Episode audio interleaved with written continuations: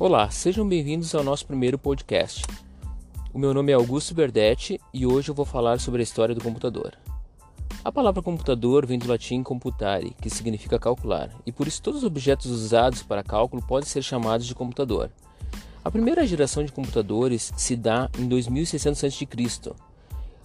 O primeiro instrumento que nós temos que pode ser chamado de computador foi o ábaco, inventado pelos chineses.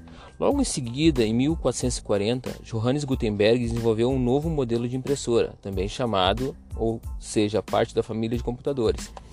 Em 1500, Leonardo da Vinci fez o primeiro projeto de calculadora mecânica. Logo em seguida, em 1822, Charles Babbage desenvolveu uma máquina de diferenças a qual se calculava os logaritmos. Em 1944 é construído o primeiro computador eletromecânico, o Mark I, com suas 5 toneladas. Não podemos esquecer de George Boole, o pai da lógica moderna, que, em que criou a metodologia em 1847. Em 1946 veio o Colossus junto com o ENIAC, que era 100 vezes mais rápido que qualquer outro existente da época. Logo em seguida, se deu fim à primeira geração e começamos a segunda geração de computadores, que durou de 1959 a 1965.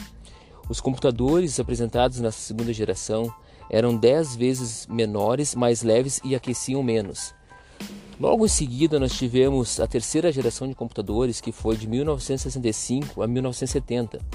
Eles foram criados com microchips e softwares que se deram os primeiros tipos de computadores. Hoje estamos numa quarta geração, iniciando nos anos 70, computadores compactos e a criação do mouse.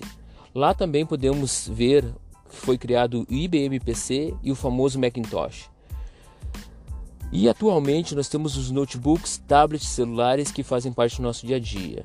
E, se, e fica uma pergunta: o que virá nessa constante evolução de computadores nesse futuro próximo? Até logo, obrigado.